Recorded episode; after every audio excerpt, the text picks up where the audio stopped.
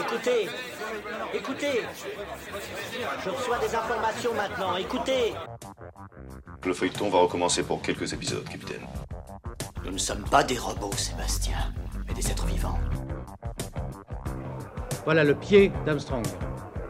Au centre et en bas de votre écran. Et il marche maintenant.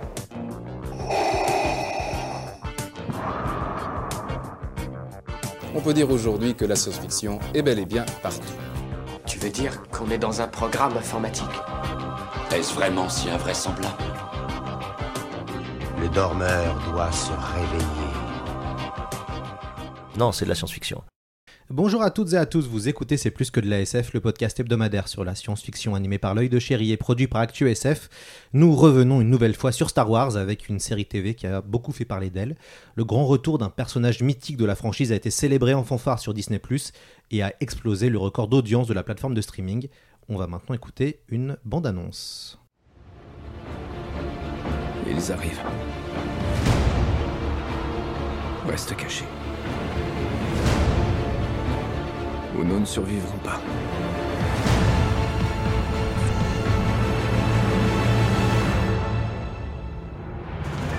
Laissez-nous tranquilles. Il devra être formé lorsque le moment viendra. Comme vous avez formé son père Ton esprit est figé sur Kenobi. Mais il a disparu. Peut-être que vous n'avez pas cherché au bon endroit. Je veux que tous les criminels et les chasseurs de primes le débusquent.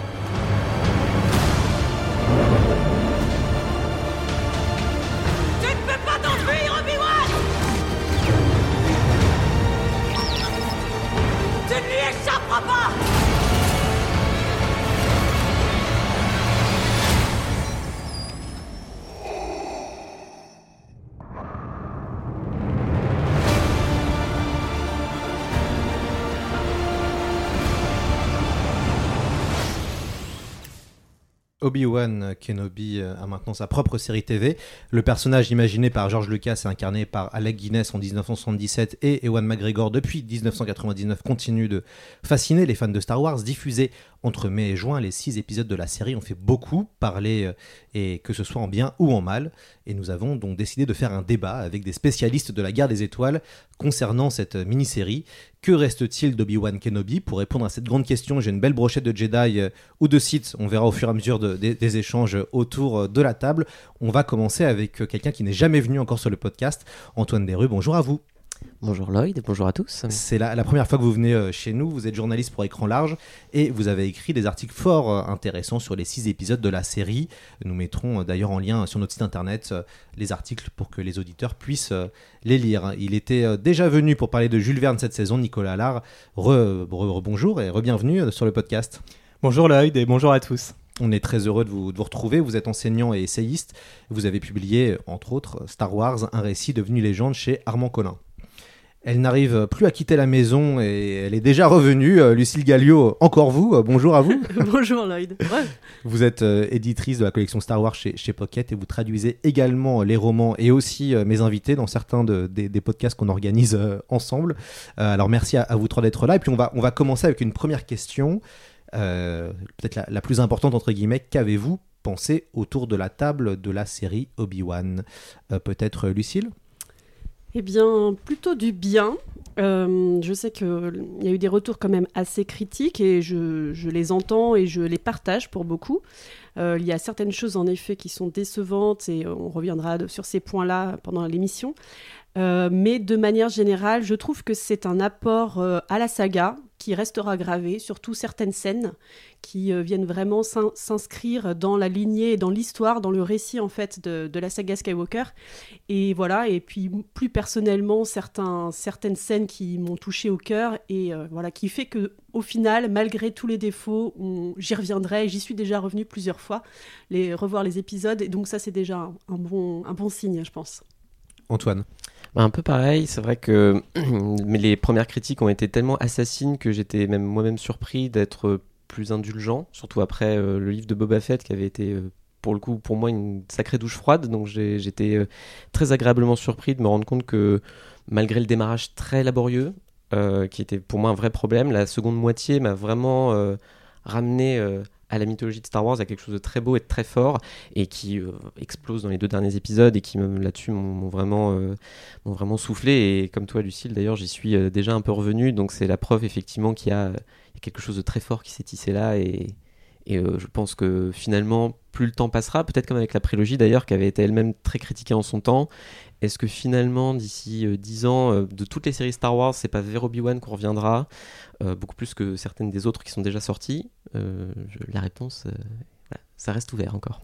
Nicolas? Alors j'aimerais bien être le site et dire que j'ai détesté la série, mais comme mes camarades Jedi, euh, j'ai plutôt bien aimé cette série. J'avais peut-être des attentes un peu moins élevées parce que c'est vrai que j'ai été plutôt déçu par la postlogie Star Wars, même si ensuite j'ai bien aimé certaines productions de Disney comme The Mandalorian.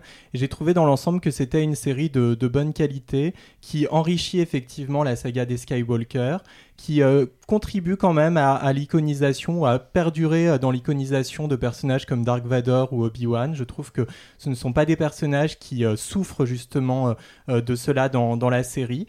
Et une série qui était assez forte en émotion également, avec quand même quelques petits ratés, quelques facilités scénaristiques malgré tout. Mais dans l'ensemble, j'ai eu plaisir à regarder cette série. Et comme le disait Lucille, j'aurais, je pense, plaisir également à, la revoir, que ce soit dans les mois qui viennent ou dans les années qui viennent, comme Antoine également le, le disait. Très bien, c'est à mon tour. C'est peut-être moi le site, non, je plaisante. Euh, non, pas, pas. Alors, je suis assez d'accord avec vous et avec vos, vos analyses. Euh, moi, j'ai été assez déçu par les, la première partie de la série que je trouve assez poussive et même en termes de réalisation. Euh, je trouve que voilà, les, les comptes n'y sont pas Kevin. toute la, la, première rencontre entre Obi-Wan et Dark Vador était pour moi une grosse déception en termes de, de, mise en scène. Et puis évidemment, les deux derniers épisodes de, de la série font que bah, c'est ce qui justifie en fait finalement de regarder Obi-Wan et ce qui pose aussi des questions d'un point de vue narratif puisqu'au début ça devait être un film. Et je pense qu'en film ça serait beaucoup plus euh, ça aurait été peut-être plus intéressant et peut-être plus intense sur deux heures de film euh, que sur six heures de, série. Après il y a des choses très bien et notamment la performance hein, des d'Ewan McGregor et puis de Hayden Christensen qui est le côté le vrai plus en fait de cette série Obi-Wan. Même dans les épisodes plus faibles d'Obi-Wan et le début la série est portée par Ewan McGregor et qui incarne réellement Obi-Wan de A à Z et, ce qui est fascinant, c'est qu'on voit que, et on l'a vu cette année, j'ai trouvé, euh, avec un autre film, Les Animaux Fantastiques, qui n'est pas euh, le, troisième opus, qui n'est pas un très bon film, mais par contre qui est sauvé par euh, Jude et Matt Mikkelsen, qui en fait, à travers leur jeu d'acteur, on voit qu'ils laissent une profondeur qu'il n'y a pas forcément dans le scénario. Et j'ai vraiment trouvé que, que Ewan McGregor était dans ce cas-là, où il y a une vraie profondeur, c'est vraiment lui, et ce qui fait qu'il nous fait tenir, il nous fait regarder. Euh, la suite. Après se posent d'autres questions narratives et on va y revenir tout, ensemble. Euh, peut-être Antoine euh, sur The Book of, Boba Fett. Est-ce que ça a laissé des traces pour les fans de Star Wars selon vous? Bah, je pense que c'est ça a laissé des traces de manière très négative dans le sens où je pense que ça a créé une méfiance et je veux partager cette méfiance là. je pense d'ailleurs qu'Obi-Wan, la réception assez mitigée des deux premiers épisodes qui étaient sortis en même temps euh, et le côté assez poussif, comme tu le disais, qu'ils avaient, euh, ont fait que les gens ont tout de suite euh, reculé en se disant non, non, attention, là, ils nous refont Boba Fett, faut faire attention. Et je pense que Boba Fett, le vrai problème, c'est à la fois l'usage de la technologie, mais ça, on y reviendra peut-être aussi, le fameux Stagecraft, donc c'est ce studio d'écran LED, le fameux cube utilisé depuis The Mandalorian et qui, je trouvais, était extrêmement mal utilisé sur le livre de Boba Fett, alors que c'était un outil euh, magnifique pour justement créer des lignes d'horizon qu'on n'avait pas vues avant, euh, repenser entièrement la scénographie euh, des planètes de Star Wars. C'est quelque chose que malheureusement Robert Rodriguez et le reste de l'équipe a été incapable de gérer, donc je pour moi, c'était un, des vrais soucis. J'avais vraiment l'impression de voir un peu un, coffre à jouer ouvert, mais avec vraiment des figurines en plastique qui, qui faisait des trucs et c'était inintéressant au possible et ça, m'a ennuyé très rapidement, y compris quand du coup l'aveu d'échec final de Boba Fett c'est de dire on enlève Boba Fett et on remet les personnages de The Mandalorian qui sont finalement beaucoup plus intéressants. Mais ce qui en même temps est une réaction assez euh, passionnante sur laquelle on pourra revenir pour parler d'Obi-Wan, qui est que je pense que en créant The Mandalorian, il y avait un peu cette envie de finalement esquiver la problématique de ce qu'était Boba Fett, c'est-à-dire ce chasseur de primes qui peut voyager de planète en planète, qui a plein d'aventures qui lui arrivent, trop cool, et de se dire plutôt que de prendre Boba Fett, qui est une icône déjà connue, mais qui est justement connu aussi pour son épure, donc on sait aussi ce qu'il est, d'où il vient, euh, c'était plus intéressant de prendre un Mandalorien qu'on ne connaissait pas, et de créer une série autour de lui. Donc là, en revenant aussi à quelqu'un qui est fatalement relié à la saga Skywalker d'une certaine manière. C'était encore s'obliger à revenir dans le canon euh, originel de Star Wars, alors que le Mandalorian pensait à l'origine s'ouvrir au contraire et être un tronc mythologique allait ouvrir vers d'autres branches. Et je pense que c'est aussi ça qui a déçu avec Boba Fett et qui a peut-être pu décevoir avec Obi-Wan euh, parce qu'on est encore une fois cloîtré dans ce, même sillon de la trilogie originale et bon là avec une ouverture vers la prélogie mais on est toujours dans ce, voilà, dans ce, même, euh, ce même petit sillon. Ah, ah, alors que le Mandalorian a marqué les esprits, et euh, voilà, ça permet de relier avec, avec ce que vous venez de dire. Que restera-t-il pour vous de ce Obi-Wan Kenobi qui euh, donne la sensation par moment de recoller les wagons, sans arriver à, à, se, se, sortir du poids finalement de la, de la saga Skywalker, Lucille? Je pense que ce qui va rester, c'est le, le, duel final entre Vador et Obi-Wan. Euh, et non seulement le duel, euh, la chorégraphie qui est assez impressionnante, même si euh, au niveau de la réalisation, de temps en temps, on, en vient à, être un peu déçu par la façon dont les chorégraphies qui sont belles sont filmées. mais je pense que donc il y a cette chorégraphie qui est très forte, entre autres. la façon dont Vador et Obi-Wan s'affrontent et hum, la façon dont ils, ils veulent faire mal à l'autre comment à quoi il s'attaque. Et en fait, par exemple, c'est très intéressant de voir que euh, Vador euh, va essayer de tuer Obi-Wan en, l'étouffant sous des pierres. Euh, il va pas essayer de le tuer directement d'un coup de sabre. Euh, et, on voit qu'il veut essayer de le faire taire, de l'étouffer, de le faire disparaître de sa vue, mais sans attenter à sa vie directement. Et c'est assez intéressant sur le personnage de Vador. De même pour le du côté d'Obi-Wan Kenobi, qui, euh, on le voit bien, va ne pas réussir à, achever une fois de plus euh, son Padawan. et qui lui va s'attaquer à la machine en lui, en attaquant son, armure. Et bon, c'est évident que c'est la meilleure façon d'abattre Dark Vador, c'est de s'attaquer d'abord à son armure qui lui pour, pour euh, qu'il soit moins puissant. Euh, mais ça, symboliquement, c'est très intéressant aussi, bien sûr, c'est de tuer la machine en lui, de retrouver euh, l'humain, et c'est à mon avis, la grande réussite de Deborah Cho dans, ce, dans cette émission, dans cette série, c'est que il a, elle a réussi à humaniser Vador, à faire voir Hayden Christensen sous le casque. et, et, donc, il va attaquer la machine, il va attaquer le casque. On va voir le, regard de Hayden Christensen en dessous, ces, ces voix qui sont mêlées. Et cet échange euh, au niveau de l'écriture, qui à mon avis est parfaite, euh, cet échange qu'ils vont avoir très court sur euh, la culpabilité d'Obi-Wan et le, comment le, la torture qu'est pour Vador le choix qu'il a fait dix ans plus tôt. Et voilà, donc ça, à mon avis, c'est ce qui va rester, ça va être le cœur. Et on n'aurait pas eu des acteurs qui auraient autant incarné, en fait, ces personnages, qui n'auraient pas mis autant de cœur, en fait, euh, dans, dans, ces personnages. On aurait eu quelqu'un d'autre à la place d'Aiden Christensen, ça aurait été possible, hein. on voit juste un bout de son visage. Ça aurait pas été pareil. Et euh, voilà, ce que tu disais sur euh, Ewan McGregor, c'est évident qu'il était à fond dans le projet. Il était Obi-Wan Kenobi, l'a incarné du début à la fin. Nicolas? Oui, je suis tout à fait d'accord avec ce que vient de dire Lucille. Euh, je pense vraiment que la série, en fait, euh, c'est euh, Obi-Wan, mais c'est aussi Dark Vador. Et c'est ça qui est intéressant, même si le personnage n'intervient pas tout de suite. Et c'est ça, je trouve, que l'on retient de cette série. C'est l'interaction entre les deux personnages. Également, même dans, dans la manière dont la série est pensée, il y a tout un tas de plans qui sont faits avec des parallèles entre Obi-Wan et son ancien apprenti qui sont vraiment intéressants. Et je que ce qui m'a vraiment marqué, ce que l'on retiendra peut-être également, c'est la manière dont Obi-Wan perçoit finalement les événements de la revanche des Sith a posteriori. Parce que finalement, dans la trilogie originale, il en parle assez peu.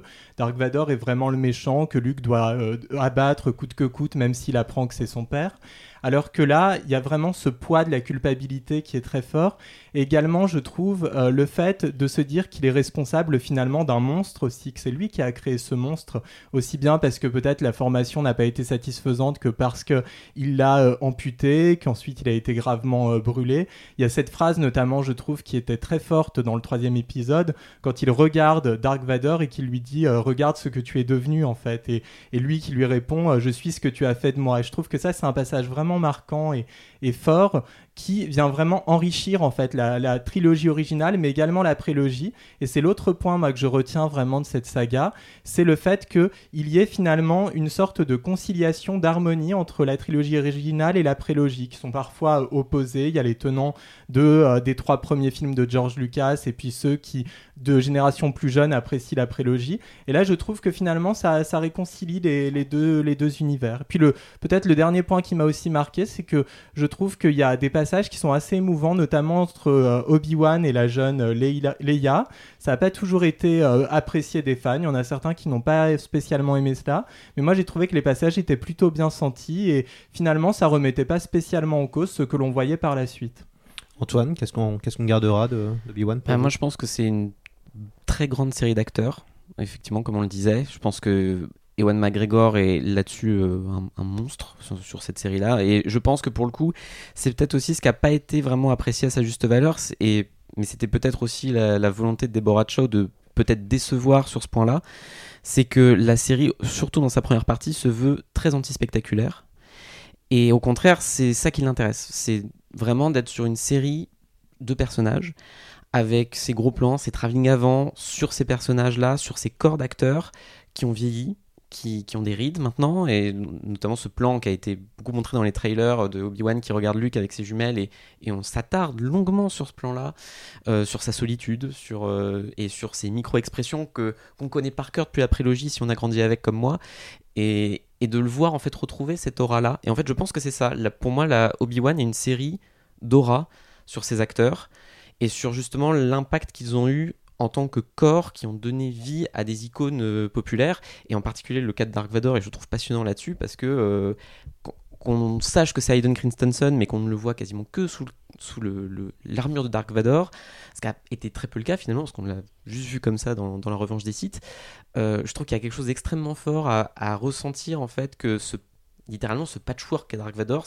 euh, ce- cet assemblage monstrueux de, plein de choses, d'une voix qui est celle de James Earl Jones, d'un, corps amputé, de parties robotiques, que soudainement dans cette dernière partie, en fait, ce, climax ne repose finalement que sur l'intimité euh, très mythologique de ce retour à l'humanité de, ce personnage-là, qui en plus, alors moi, c'est moi l'idée qui m'avait achevé à ce moment-là, qui est justement de mêler la voix de James Earl Jones à celle de- d'Aiden Christensen et à son visage pour la première fois à l'écran.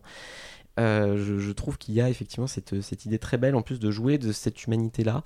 Et en fait, je pense que il y a quelque chose de très beau d'un point de vue cinématographique là-dedans, c'est que quand on parle de cinéma et de, de la manière dont la caméra euh, euh, immortalise un instant T, finalement, c'est ça que George Lucas avait fait avec la prélogie, avec ses acteurs. On a Ewan McGregor qui a remplacé Alec Guinness, mais qui finalement est un peu devenu ce- le visage auquel on pense quand on pense à Obi-Wan.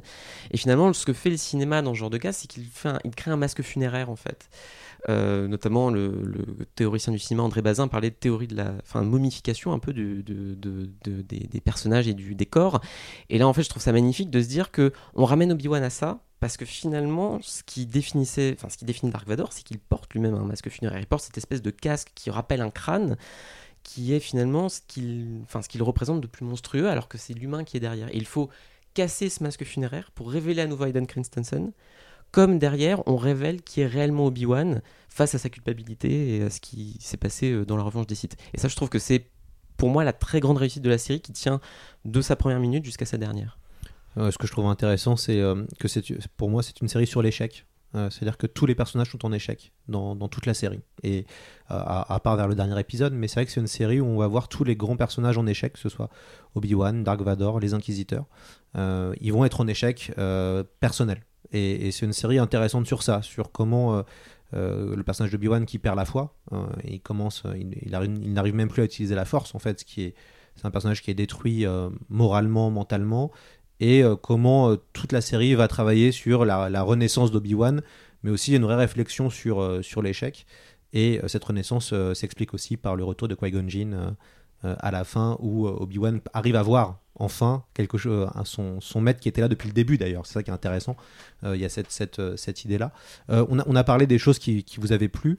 Qu'est-ce qui vous a déplu dans, dans la série? Qu'est-ce qui vraiment vous a, vous a soit un peu gavé, soit vraiment vous a déplu, Lucille?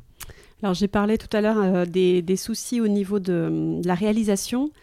Euh, c'est vrai qu'on attendait beaucoup de Deborah Cho, qui avait fait un épisode dans Le Mandalorian qui était euh, vraiment salué par le public. Et, là, il y a eu une déception sur, des, sur des scènes qui étaient soit trop immobiles, soit trop mobiles. C'est-à-dire, il y a eu cet usage de la caméra épaule qui a été extrêmement souvent utilisée euh, et qui, pour moi, était gênante à certains moments. Euh, elle se justifiait parfois, et puis parfois vraiment on se disait mais pourquoi ça bouge quoi? Et avoir le, cerveau qui essaye de faire le point, et, voilà, il y avait un- une vraie gêne pour moi en tout cas.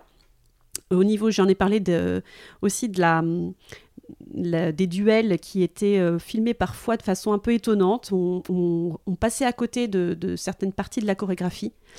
Euh, et puis, je pense de manière générale, on sent un budget qui est quand même assez limité. euh, pour une, euh, pourtant une série qui était quand même très très attendue, donc c'est surprenant. On, on parle de 90 millions, là où Boba Fett ou Mando avaient 10 millions de plus.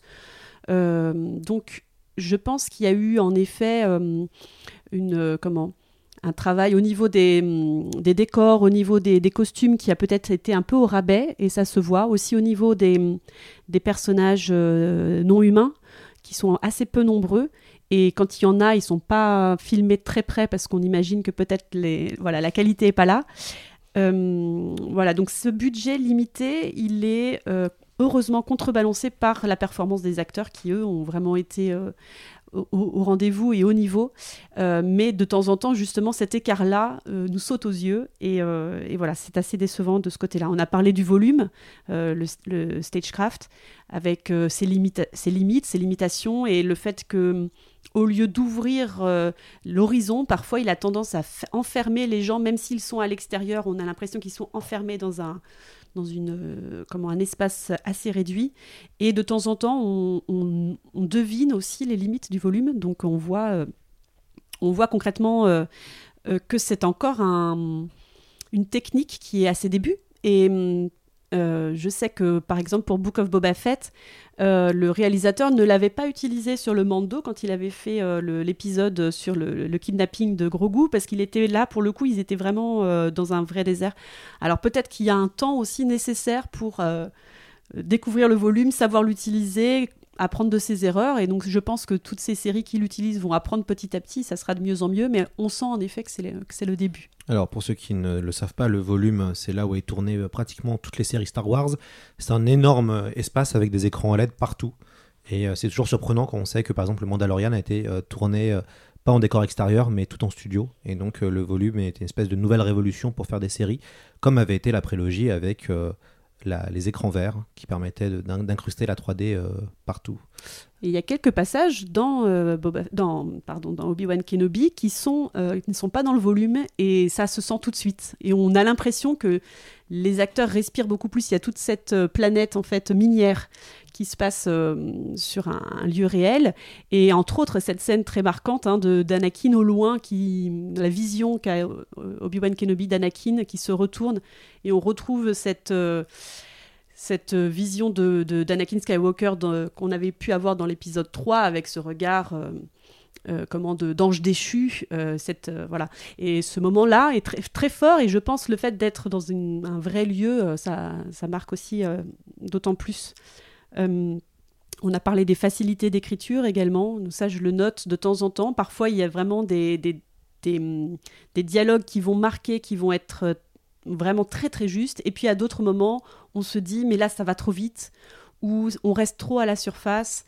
Euh, certains personnages secondaires sont également un peu superficiels et vus trop rapidement. Je pense entre autres euh, euh, au personnage du faux Jedi, euh, Aja.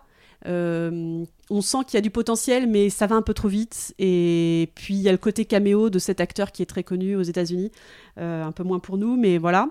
Il y a aussi ce rebelle, euh, Roken, qui en deux minutes va changer d'avis et on a l'impression vraiment qu'on a sauté quelque chose dans, le, dans les dialogues. Alors peut-être il y a eu des coupes.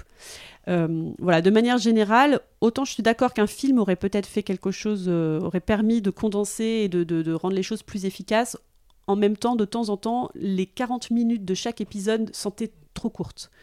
Et donc, quitte à faire une série, il valait, à, mon avis, mieux euh, s'attarder plus sur certains personnages, certains développements. Euh, voilà, et puis le, l'arc de Reva, euh, l'inquisitrice, qui est un peu décevant dans sa, dans sa conclusion. On a l'impression là aussi qu'il se, qu'il s'empresse un peu trop de, à terminer son arc et on, euh, le moment euh, le plus compliqué pour elle, où elle doit décider si elle tue Luc ou pas. On ne comprend pas trop bien forcément quelles sont ses motivations, c'est assez complexe. Euh, pourquoi s'attaquer à Luc? Euh, Même si bien sûr c'est s'attaquer à Vador, même si Vador n'est pas au courant que Luc existe. Alors voilà, il y a, a un, petit, nœud là au niveau scénaristique qui du coup ne rend pas les choses claires, la, lisibilité de la scène très claire. Et donc c'est un peu décevant pour la fin de ce personnage-là. Et puis euh, je terminerai sur la musique qui est un petit peu absente. Euh, alors, ça fait quelques jours que je l'écoute en boucle. On a pu avoir euh, accès à cette musique euh, il y a quelques temps, là, il y a une semaine. Et je l'écoute et forcément, il y a des choses qui petit à petit m'imprègnent, mais on n'a pas eu de grands thèmes euh, comme on a pu avoir sur le Book of Boba Fett ou Mandalorian avec des, vraiment des musiques qui, qui, revenaient et qui, euh, qui étaient spécifiques, originales, euh, etc. Bien sûr, la musique, le thème écrit par John Williams, c'est très marquant, mais il est à l'image du personnage, c'est-à-dire pas dans l'extraordinaire, et il est plus méditatif. donc, donc voilà, c'est pas une, une bande sonore, une bande musicale qu'on retiendra, je pense. Antoine? Alors moi, c'est vrai que on parlait de la, la problématique à la base, ça aurait dû être un film, et je pense que c'est le souci principal. Je suis assez d'accord avec toi là-dessus que effectivement la série paraît souvent trop longue ou à, l'inverse avoir des raccourcis euh, assez improbables. Moi, je trouve qu'il y, a- pour moi un vrai souci, c'est la structure narrative globale de la série qui reprend encore une fois euh, le fameux monomythe campbellien, euh, mais bon, fait un peu à la truelle et surtout, on en a tellement mangé du monomythe campbellien et en particulier dans Star Wars que J'avoue que quand le premier épisode, je me suis dit, mais ils vont passer une heure pour juste qu'en fait, on ait le classique euh, appel à l'aventure, refusé une première fois, puis accepté dans un second temps, et qu'en fait, la, première heure d'Obi-Wan ne sert qu'à ça, finalement, euh, et à introduire euh, la- la- l'enjeu qui est le- l'enlèvement de Leia. C'est quand même euh, très très long pour pas grand-chose. Et je pense que là aussi, ça crée une forme de lassitude très vite, parce qu'on se dit, mais en fait, on a déjà vu ça plusieurs fois. Et puis bah, j'évoquais ça, mais bon, le- je pense que le- le- l'abcès à crever tout de suite, c'est l'enlèvement de Leia, qui est une scène tellement risible que même avec beaucoup d'indulgence, euh, c'est un moment qui tout de suite euh, amène à se dire dans quoi on s'embarque là, parce que c'est quand même sacrément n'importe quoi qu'une branche d'arbre euh, arrête euh, les pires chasseurs de primes de, l'espace.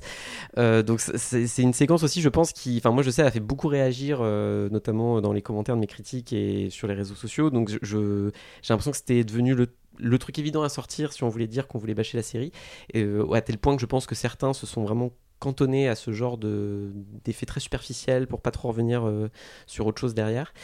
Euh, mais euh, c'est assez révélateur des faiblesses effectivement de la mise en scène de Deborah Chow qui, d'un côté, je trouve, trouve de très jolis moments avec ce choix de la caméra épaule dans les moments plus intimes, mais qui, dans les passages plus spectaculaires, montre vraiment ses limites. Et moi, je trouve dès l'épisode 2, euh, la, course-poursuite avec Reva, euh, qui met euh, des plombs à parcourir trois toits, alors que les autres personnages sont en train de se tirer dessus avec des chasseurs de primes, c'est assez incompréhensible et l'absence totale, là, pour le coup, de, spectaculaire est vraiment un souci qui est rattrapé dans le dernier duel, mais de, justesse quand même. Et on sait d'ailleurs, c'est sorti récemment, que beaucoup de gens ont aussi euh, râlé sur le manque de lisibilité un peu de, la photo de d'Obi-Wan, pourtant fait par le chef-op de Park Chan-wook, donc pas n'importe qui, mais euh, notamment le, choix des caméras numériques et du stagecraft et de plein d'enjeux technologiques ont montré effectivement qu'il y avait des limites, puisque euh, le duel final a dû être quasiment retourné, puisqu'ils ont, ils ont eu des problèmes avec la façon dont la caméra captait la lumière bleue du sabre d'Obi-Wan, et ça a failli créer des problèmes euh, irrémédiables en post-prod,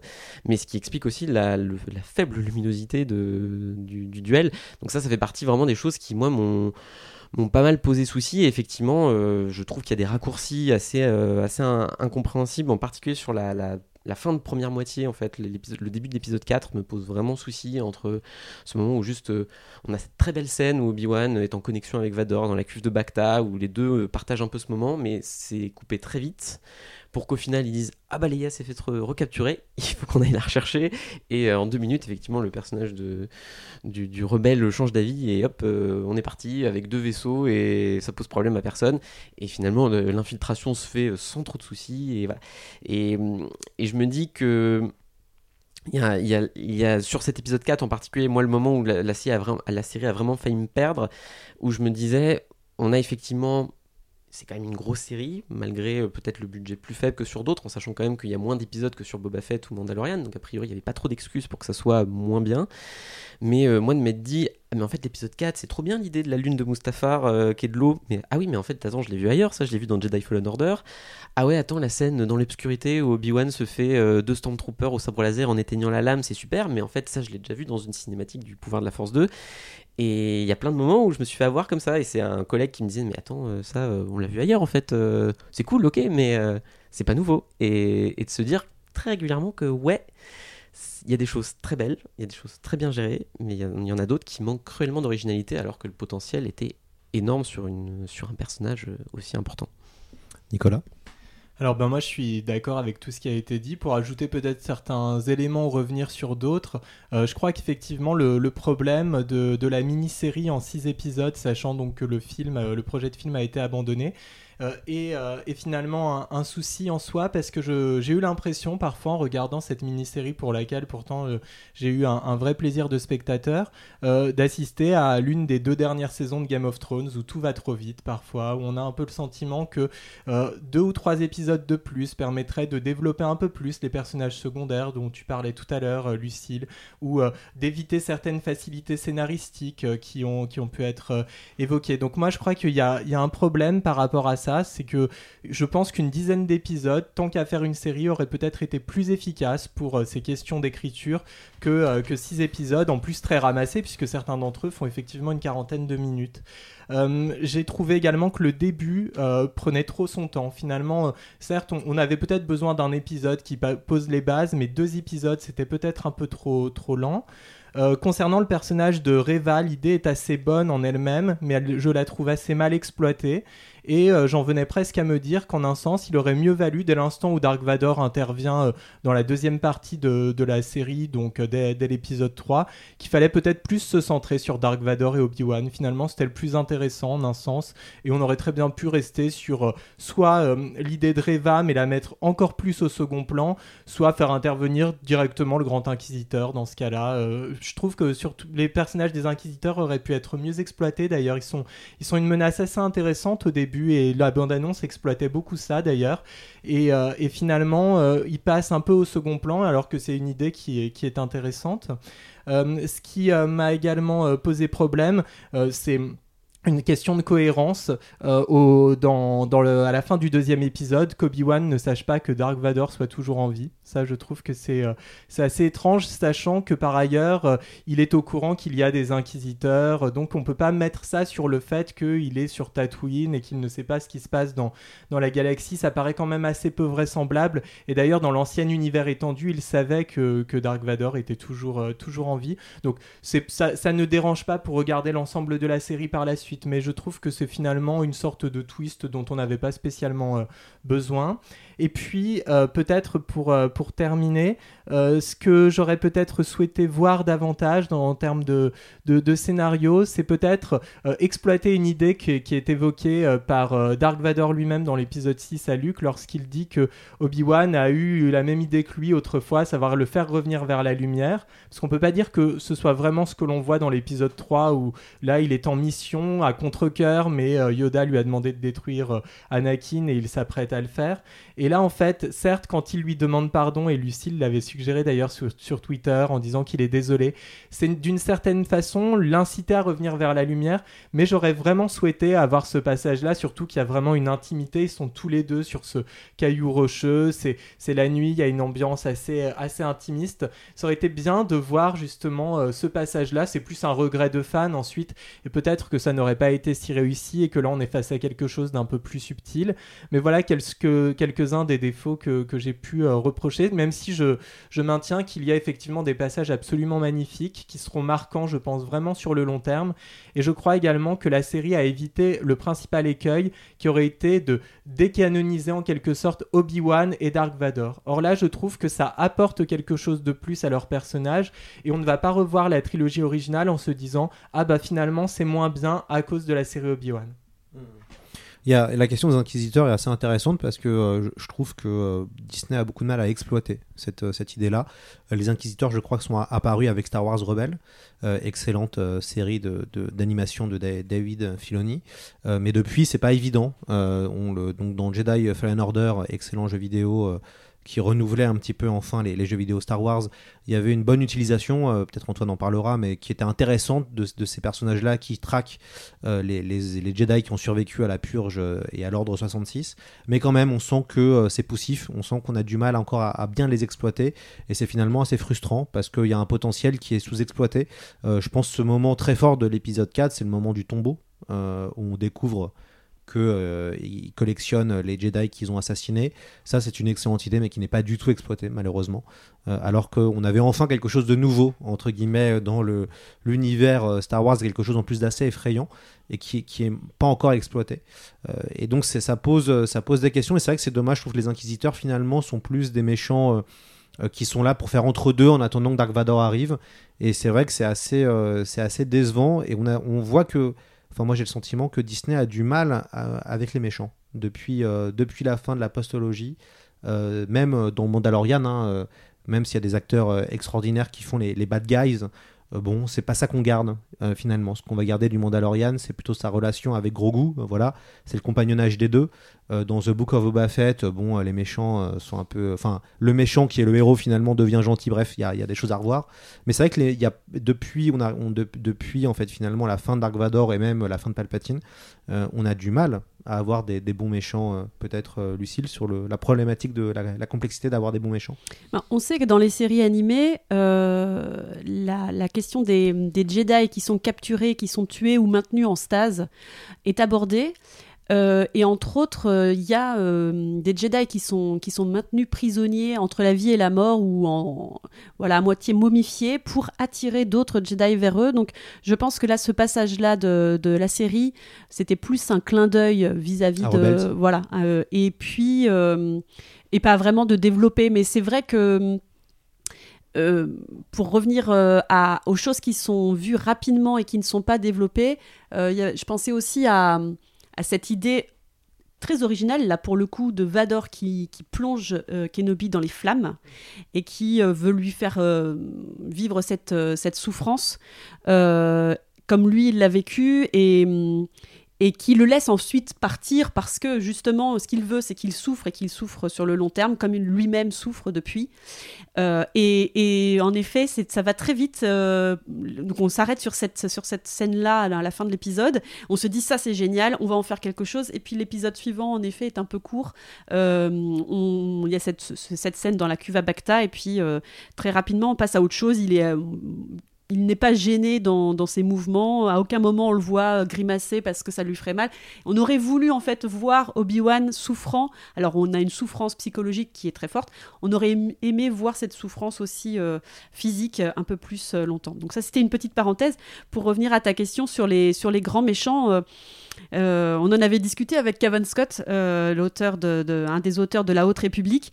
Il y a cette grande difficulté de de, de, de- créer un méchant qui soit à la hauteur de personnages iconiques comme Dark Vador, l'Empereur, euh, même Dark Maul, qui, euh, qui voilà, sont des personnages qui s'incrustent dans le- dans dans le- l'esprit des fans et qui vont y rester longtemps, à tel point qu'on a du mal à les faire mourir, on les fait revenir éternellement, que ce soit Maul ou Palpatine, euh, ou même Vador, dans toutes les, les productions littéraires, on revient toujours hein, euh, à, Vador avec, euh, avec les, les comics et les romans, parce que, euh, parce que voilà, Vador passionne toujours autant, Euh, mais voilà, il faut maintenant créer de nouveaux méchants.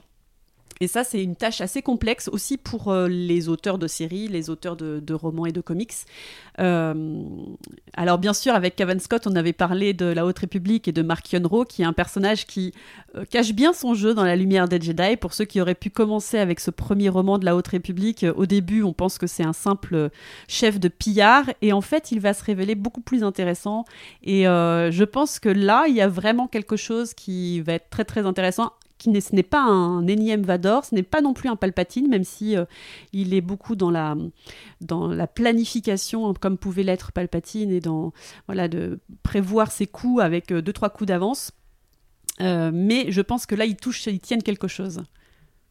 Antoine, la complexité d'avoir des nouveaux méchants? Bah, je suis à- là où je suis vraiment d'accord avec toi, c'est que il y a, je trouve qu'il y a un grand rendez-vous manqué avec les, les Inquisiteurs, dans le sens où, même si j'adore les séries animées Star Wars, faut bien comprendre que ça parle à une niche de spectateurs, contrairement aux séries live qui euh, ont le pouvoir sur Disney Plus d'attirer quand même des, des, des- un, public qui va voir les films en salle, qui laisse dire ah cool, il y a Ewan McGregor, j'y vais, mais euh, qui, qui ne regarde pas euh, trop d'autres productions Star Wars et donc qui ne connaissait pas forcément les Inquisiteurs. Et c'est vrai que moi j'ai vu même des réactions là-dessus. De...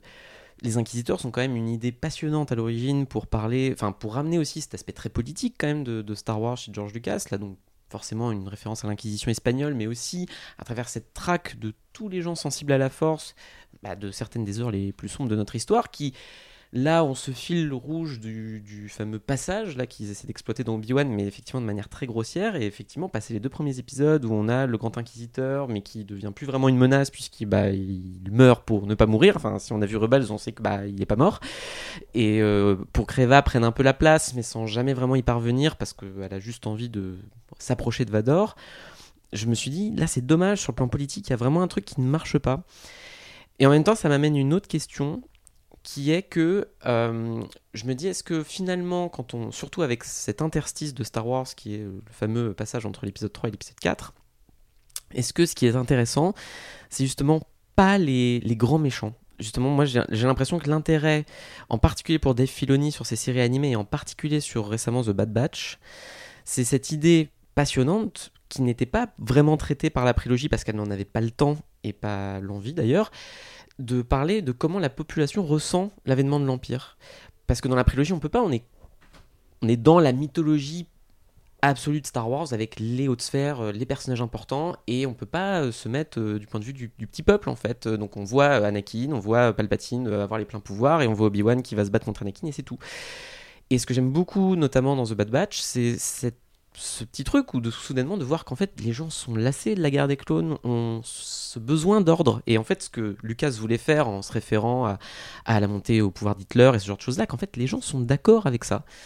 Et je trouve que ce qui est dommage, c'est qu'Obi-Wan tente ça un petit moment dans l'épisode 3 avec ce- cette espèce de tapir de l'espace là qui prend euh, Obi-Wan et Leia en autostop et qui arbore euh, fièrement le logo de l'Empire sur son, sur son camion et qui explique bien que bah ouais en fait c'est cool qu'il soit là parce que bon ok on a un peu moins de liberté mais au final euh, est-ce que ça vaut pas un petit peu cet ordre là mais c'est ce qui me pose problème aussi c'est que pour moi ça ne peut pas marcher dans une série comme Obi-Wan. Ça peut marcher sur une série comme The Bad Batch ou même un Rebels ou ce genre de choses là où on suit des personnages vraiment annexes qui font partie finalement de la petite histoire de Star Wars et qui se créent leurs aventures en marge du reste. Mais là on est sur un personnage qui est dans la saga Skywalker qui est extrêmement important, qui est lié plus qu'aucun autre à, à Dark Vador. Et du coup, quand bien même ils essaient d'avoir ce, raccord fait en fait sur, ces, sur, ce peuple, sur, euh, cette population qui a ce, besoin d'ordre ou au contraire de liberté et qui va amener à la rébellion, bah en fait on peut pas rester focalisé là-dessus parce que bah non il faut repartir sur Dark Vador qui pourchasse nos héros et, et sur euh, cette, cette grande fresque mythologique en fait. Et je trouve que du coup il y a c'est un peu le problème des, des, des, trucs Star Wars aujourd'hui en série Disney+, c'est qu'en étant le cul un peu coincé entre deux chaises là-dessus, ils en oublient par exemple ce qui pour moi faisait vraiment la grande force de Rogue One, qui était cette idée de d'être justement dans le contraste d'échelle, d'être sur cette petite troupe de rebelles qui se bat contre l'arme la plus gigantesque qui soit, qui est l'étoile de la mort, et qui justement sont des gens qui s'incrustent, s'infiltrent dans la, dans la grande histoire de Star Wars pour la pirater et permettre qu'en fait l'épisode 4 ait lieu. Et je trouve que c'est une idée même narrative et politique très belle euh, que aucune autre production n'arrive vraiment à avoir aujourd'hui. Il y a peut-être que Dave Filoni qui peut le faire, mais euh, par euh, petites touches et le mieux sur ces séries animées. En fait, c'est étonnamment, je trouve que ces séries animées ont presque plus de maturité politique que les séries live euh, qui sont a priori censées parler à une plus large audience. Nicolas? Oui, sur la question du grand méchant, je pense que la principale difficulté, c'est que George Lucas, dès 1977, a créé le plus grand méchant de l'histoire du cinéma. Et donc, c'est euh, c'est une vraie difficulté. On voit bien d'ailleurs dans la prélogie qu'il tâtonne un peu. Euh, Il y a presque un nouveau méchant par, euh, par film. Et il y a une difficulté euh, à, remplacer, à trouver un successeur à Dark Vador. Ce qui est lié aussi, tu parlais tout à l'heure de l'ange déchu. C'est aussi parce que c'est un personnage d'une extrême complexité. La série Obi-Wan, d'ailleurs, le montre bien. Parce que dans cette incapacité qu'il a lui-même véritablement à tuer son maître et d'ailleurs, quand il le quitte, en pensant l'avoir euh, peut-être tué, même s'il n'en est peut-être pas certain, il dit maître d'ailleurs, donc on voit bien, et le- l'empereur le lui rappelle à la fin en lui disant que finalement il a encore des sentiments vis-à-vis de son ancien maître, que c'est ça qui l'affaiblit, etc. Donc je pense que avoir un personnage d'une telle complexité entre l'ombre et la lumière, ce n'est vraiment pas évident, et donc ça crée de toute façon une difficulté à proposer un méchant qui soit aussi emblématique, aussi iconique que Dark Vador. Son, caractère em- emblématique vient aussi de l'armure qu'il porte, du fait que ce soit un homme machine. Finalement, il n'y en a pas tant que ça dans cet univers, c'est vraiment une particularité, il est entouré de mystères. Peut-être qu'une euh, des, des clés euh, qui sera euh, offerte, c'est tout simplement la possibilité d'exploiter d'autres périodes que tout ce qui concerne la période dite trilogie ou, saga Skywalker, parce que finalement là on est, on est toujours un peu limité, il y a toujours ce poids de, Dark Vador, cette ombre qui plane sur, sur l'ensemble des épisodes ou des productions qui sont en lien avec la saga Skywalker. Moi par exemple, je sais que depuis longtemps, et ça c'est présent chez beaucoup de fans aussi, j'aimerais beaucoup que soient exploitées des périodes bien bien antérieures, notamment la guerre entre les Sith et les Jedi. Là peut-être qu'on pourrait avoir justement euh, des personnages qui seraient tout à fait iconiques et euh, qui n'auraient pas justement cette comparaison perpétuelle avec Dark Vador. Elle interviendrait forcément, on serait dans l'univers Star Wars, mais de changer de période, peut-être cela offrirait-il justement un peu plus de possibilités aux scénaristes. Et, euh, voilà, mais c'est vrai que c'est c'est une grosse difficulté. Je pense qu'il y avait quand même une idée intéressante dans la postlogie avec Kylo Ren, euh, qui n'a pas été suffisamment bien exploité. Ça aurait été intéressant finalement dans l'épisode 9 que coûte que coûte, il reste finalement dans cette idée de faire le mal et qu'il ne cherche pas véritablement à, revenir du, côté du bien. Ça aurait été intéressant de voir euh, finalement un peu l'image de quelqu'un qui s'est radicalisé en un sens et qui va au bout de son idée. Et euh, bon, ensuite, comme c'était un peu un cadavre exquis, cette postlogie, on n'a pas pu euh, avoir cela. Mais je crois qu'il y a vraiment la possibilité d'avoir de nouveaux grands méchants dans, l'univers de Star Wars, mais peut-être dans ce cas-là, en se détachant beaucoup plus de la fameuse trilogie originale et de la saga des Skywalker. J'attends euh, avec impatience la série Ahsoka. On va peut-être voir le grand amiral Throne en live action pour la première fois. Et voilà, là, on sait qu'on a un personnage qui est déjà établi, qui est déjà approfondi, euh, qui est déjà aimé aussi par les fans. Alors bien sûr, ils vont, les attendre au tournant. Ça va être difficile, à mon avis, de, faire plaisir à tout le monde. Mais euh, voilà, un personnage totalement différent, un anti-Vador, euh, qui, qui, à mon avis, en plus n'est pas connu encore du grand public, il est connu de ceux qui ont lu les romans euh, de Timothy Zahn. Donc euh, là, je pense qu'on a quelque chose peut-être qui va pouvoir être euh, exploité. J'espère juste qu'ils l'exploiteront pas comme il a été exploité dans Rebels par Dave Filoni, qui, je pense, a un petit peu... c'est un peu éloigné de voilà a été un peu infidèle au personnage j'espère qu'on reviendra un peu plus au personnage des romans Puis évidemment, il y a The Acolyte qui va aussi sortir, qui est pour moi la série que j'attends le plus hein, de Star Wars, où on espère voir peut-être le maître de Palpatine, ou en tout cas de, comme on va suivre des sites euh, pendant la euh, pendant la Haute République, euh, pendant la fin de la Haute République, si je ne me trompe pas. J'ai hâte de vraiment voir qu'est-ce qu'ils vont produire et peut-être on verra le maître de Palpatine. Donc ça, ce sera aussi l'intérêt de, de faire quelque chose d'intéressant dessus. Autre question et une des dernières questions.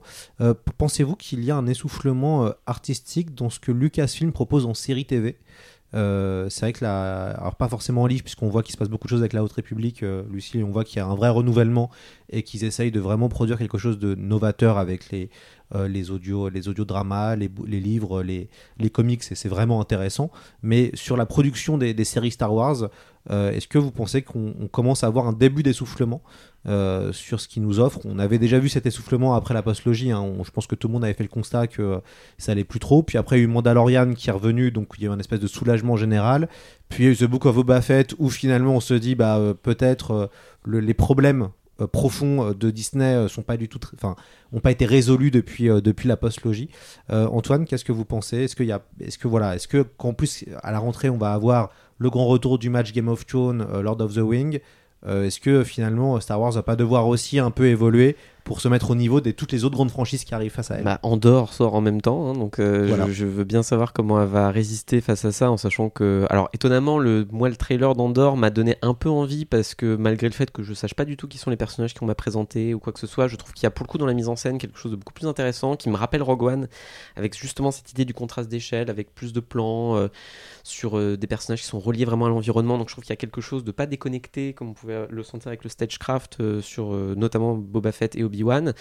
Et là on a d'autres personnages. Donc je suis très curieux de voir ce que ça peut donner.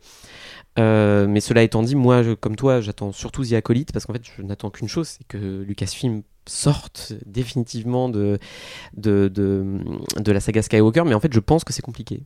Parce que ce que Lucasfilm avait très bien réussi à l'époque de la prélogie, quand moi j'étais euh, gamin et que justement je me nourrissais beaucoup de ce qu'il y avait à côté, je trouvais qu'ils avaient le mérite de, déjà de s'éloigner des films en fait et de dire d'arriver à mettre un gros pavé dans la mare, un truc comme Knights of the Old Republic qui d'un coup mettait tout le monde d'accord et ça donnait très envie de savoir ce qu'on pouvait justement créer autour de ça et ce qui a amené d'ailleurs plein d'autres créations jusqu'au MMO qui est sorti quand même plus de 5 ans après la sortie de la Revanche des Sith donc c'est quand même la preuve qu'à ce moment-là il y avait encore une soif de ça.